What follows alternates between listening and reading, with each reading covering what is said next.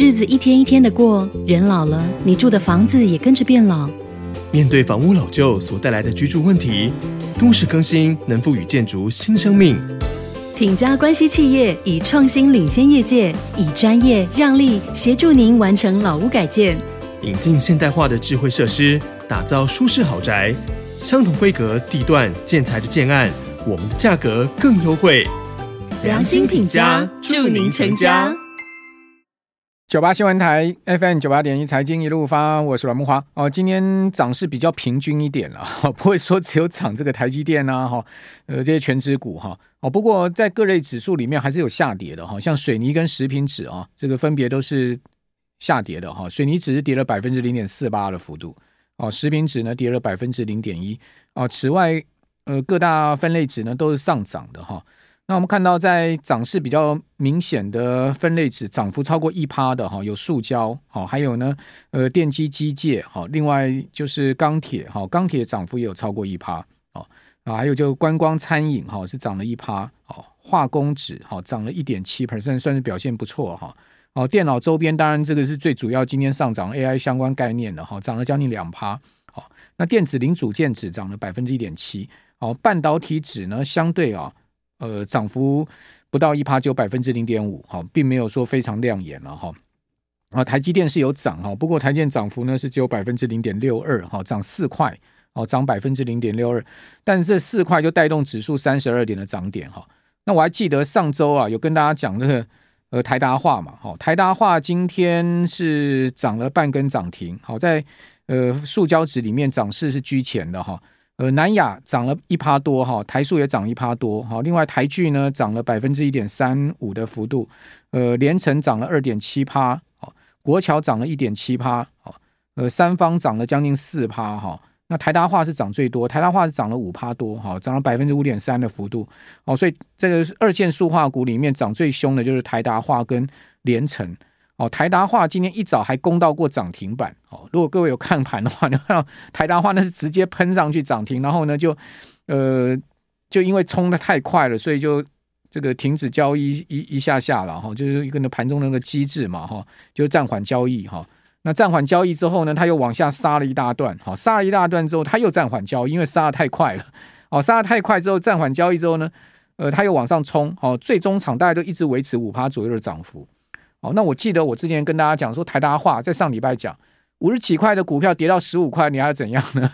哦，我还讲说这种塑胶股是这样的，左侧交易的股票啊，基本上呢，你就要耐心去等哦。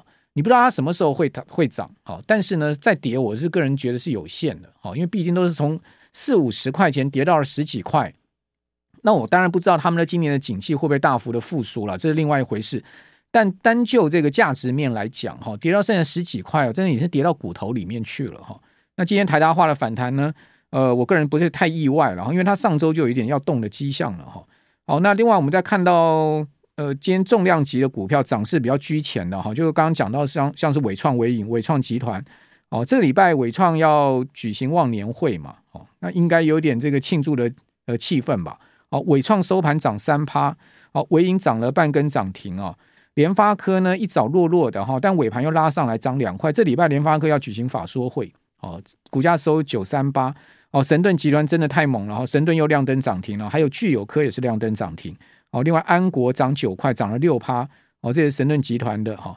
呃，创意上礼拜大跌哦，今天涨十五块，涨了将近一趴哦。华城呢还是很猛哈，将近四趴的涨幅。广达有涨了一趴多哈，还有在。建准哈也算是今天散热表现最好的一档了，涨了七趴多。那另外呃，奇鋐双红表现也不弱哈。还有就罢工结束哈，就是说还没还没罢工了就结束了哈，就大家劳资谈妥了哈。长荣航涨了半根涨停，哦四点九趴，哦技嘉呢涨了将近四趴，都是今天比较涨势居前。还有欣兴啊，A B F 的欣兴这这两天也在动，哦涨了也将近四趴。那这些个股哈总合起来给我一个概念哦，不是政策概念股呢，就是跟 A I 有关的了。好，大致上就是在这个族群里面。哈，好，那今天这一段我们要请教启发投顾的龙医生副总经理，龙副总你好。哎，慕华哥晚安，各位听众朋友大家晚安。哇，这个礼拜太多重要财报哈，以及法说会，还有就是联准会的会议，非农业就业数据，哦，好多的重要的事项啊。这礼拜哈有一点天堂地狱周的味道哈。不晓得你怎么看这一周即将发生这些事情呢？好，那在国外部分，我们看在呃，FED 首先要举行今年第一次的会议啊，那应该这一次是不会降息的啊。不过我们重点要看啊，联准会会后这个声明是怎么说啊？那联准会传声筒《华尔街日报》其实有说可能会把一些指引把它改过来啊啊，就是说其实联准会对于降息这个口风呢开始越来越松了哈。目前三月份啊降息或不降息几率还是各半啊，可是我们看到。五月份的话呢，啊，降息一码的几率已经来到百分之五十，啊，降息两码的话是百分之三十七啊。嗯，那换言之，五月份不会五五五月份如果还没有降息几率，只有剩下一成了哈。嗯，所以很明显就是在上半年或许至少会有一次的降息啊。所以我们看到其实最近期这个资金哈，很明显往科技股去流，不管像是纳斯达克费半啊，或或者是台股。最近其表现都是相对比国际股市来的强势哈。我们看到其实每一次资金在比较偏宽松的状况下呢，呃，科技类股总是比这个传产会相对来的强势啊。好，所以我认为今年开始走降息循环之前的哈啊，正式迈入迈入到降息之前，股市应该都还是安全的，大家都还有这样子一个期待心态。好，那下半年当然比较大风险是川普了哈。那这个之后我们再再有机会再。川普今天说他当选，他要给中国进口商品科六十趴的关税。呃，他他他每次都是这个大话很先讲前面，他每次都是先先开枪。美国现在这个二十六州挺德州，现在已经搞到讲夸张一点，快内战的感觉了。大炮坦克车全部拉出来了，这个。各州政府的那个国民兵都开始动员，然后要跟联邦对抗啊！哇塞，这样搞的一场选举搞的这个国内剑拔弩张的。当然，我是觉得这个讲内战是夸张了，但是现在目前美国现在看起来气氛很不是很好啊。对，尤其他的支持率又比拜登还要高，拜登所以也也看起来没有什么没有什么作为了啊。对，总算就就是所以我认为。先就经济面来看的话啊，资金面目前无虞啊，那就是在大家投资心态的部分。那可以看到指数越涨啊，啊这个量越缩啊，今天只有两千两百九十亿。那当然大家都是觉得怕哎，封关有一些什么变数啊。啊，那看到长荣行哎也已经就是不不会罢工了啊，搭乘长荣行的这个朋友可能松一口气啊，因为现在那个。机场啊，这人满为患啊，非常多人哈，这可能过年前后都要出国啊，啊，那所以其实造就其实成交量很明显的缩下来。但是我认为越是这样，大家可能越要注意一下盘面上焦点在哪里，因为外资呢哈，今天又大买了一百多亿啊，等于说在选前呢哈，呃，外资买的这个就选后了，外资卖掉这个部分，现在已经全部买回来了。哦，那去年还买超过了。对，还买超过。今年已经转成净买超了嘛？今年对，今年已经转成，因为上周五它是还卖超三十五亿，今年一买一百多亿，已经转成净买超了。全年到现在目前是净买超了。对，那就就是说，本来在这个选后啊，可能可有一些这个地缘因素的风险啊。那现在看起来没有这个问题的话呢，外资当然是啊拼命的回补。那尤其在台积电啊以及联发科的部分，台积电因为法说会一讲讲的太好了哈。其实我觉得还好了，没有说真的非常亮眼。可是呢，比那个外资分析师啊一票啊，本来是看衰的，哎，马上就打脸了啊，毛利率也不错，然后年年营收增加两成啊，所以台积电这个缺口啊一直都没有回补啊，那这个就带动了整个指数啊往上，以及外资啊这个也持续的在加码台股。那接下来这一周又来了联发科的好法说。那联发科之前在呃大陆手机 Bible 呢，就这个天玑九千三晶片啊、哦，推出的呃这个 AI 晶片已经卖不错了啊。那其实不管像是三星啊、陆系的一些手机都开始要猛攻 AI 手机啊。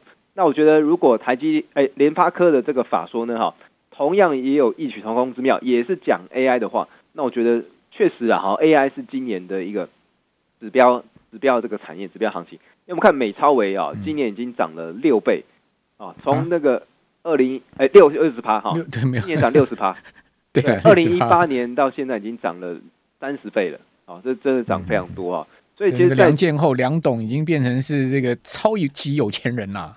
对啊，对啊，那那就是代工的这个部分哈，那台湾的指标就是像网那个广达啦哈、伟创啦哈，然后像技嘉这些股票。那这些股票也都是呢哈，在周线的部分有一个跳高缺口哈，那只有广达回补了，那伟创跟技嘉都还没。可是我们看到这几档股票呢，最近的状况都是啊，越涨啊，融资是越卖的啊，在低档盘整了三个月之后呢，开始涨起来。那不耐久盘的状况下呢，哈，融资其实在这一波是这个边涨边出场，反而形成一个筹码是从散户流向法人的手中。应该是套的人用融资的，赶快看到解套了，赶快出啊，立马冲啊，出啊，好不容易解套了。好好不容易有这样子个解 解套的状况啊，所以又是这个过年之前嘛，还想说可能哦降低一些持股，降低一些部位，可是反而筹码就是被法人啊、投信啊、外资给吸走了。哦，那我觉得其实这个状况下，年后反而还有戏看的哦。所以其实，在 AI 的这个族群，反而大家可以去注意，是属于比较低档的。好，那可是你不觉得美国？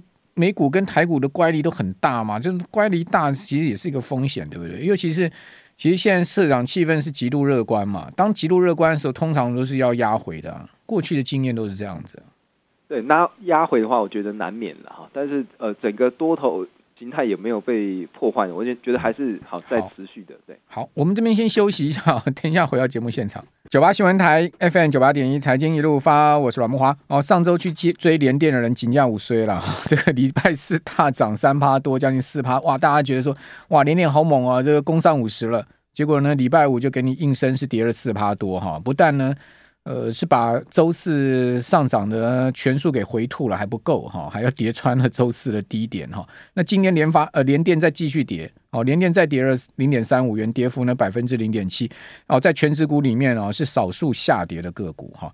那全指股下跌的有国泰金、有联电，国泰金跌一毛哈，跌幅百分之零点二。哦，另外没涨的呢是红海，就是平盘哈。富邦金也是平盘哈，月光投控在上周五哈股价创历史新高之后呢，哦收盘是收平盘，中信金、兆丰金都收平盘，哦南亚台塑哈都各涨一趴，统一收平盘，此外其他全部上涨哈，像台积电涨四块，涨幅百分之零点六，联发科涨两块，涨幅百分之零点二。哦，广达涨三块半，哦，涨了一点五趴。哦，中华电涨五毛嘛，涨幅百分之零点四。哦，台达电今天表现不错哈，收涨了五块半，好，涨了将近两趴。哦，台塑化也涨了一块多哈，涨了一点五 percent。哦，塑化股今天是有在动了哈。我记得上周有讲这个左侧交易的股票，大家就要耐心。好，另外呢，联发科这礼拜哈要举行法说会，一月三十一号，我个人觉得不会不好的哈，只是给出多好的成绩单而已哈。哦，不好是肯定不会的，哦，那就是有多好？问题是有多到多好？哦，你看到台积电的法说啊，台积电去年第四季哈，手机的成长是所有部门里面最明显的哈，手机晶片的成长幅度是二十七趴，哦，那至至少去年第四季联发科的财报毛利率各方面不会不好。那至于说今年的展望如何，法人一般都估他今年的营收增幅大概是呃二十趴上下嘛。哦，如果联发科给到啊。超过二十趴的的营收的这个呃预期的话，那当然就是好。好，那至于好到什么程度，那就要看哦、蔡立行先生怎么讲了嘛。哈，基本上我历次联发科的法说会啊，很少给出不好的看法的。哈，除非是真的不好。哈，不然的话，联发科向来是很乐观的。哈，好，我们继续请教启发投顾龙医生副总经理。那龙副总这个礼拜联发科、联电、哈友达、力成的法说会，你最要看好哪一家呢？我觉得当然是联发科比较看好了哈，因为这也是台湾之光哈。那在接下来 AI 手机的部分啊，那应该也是整个科技股带动的啊这个主要的一个先锋哈。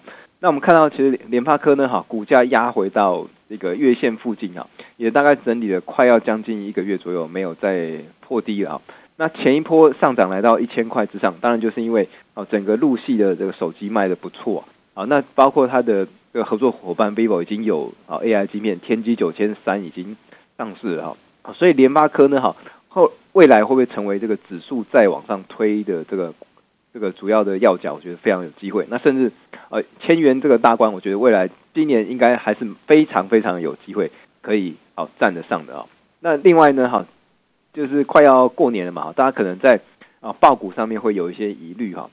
那有一些股票呢，可能还是比较低位接的。啊，譬如说像这个啊面板，那面板的这个报价呢，三十二寸的哦这个尺寸的电视已经上涨一块钱美金哈，开始止稳回升了。那接下来又有欧洲杯啦，哈美洲杯啊这些等等的啊这些赛事啊，所以有助于整个大尺寸面板的啊的这个销量提升啊。那我们看到其实面板也从这个低档开始啊有止稳状况啊，目前涨上一段，暂时在半山腰。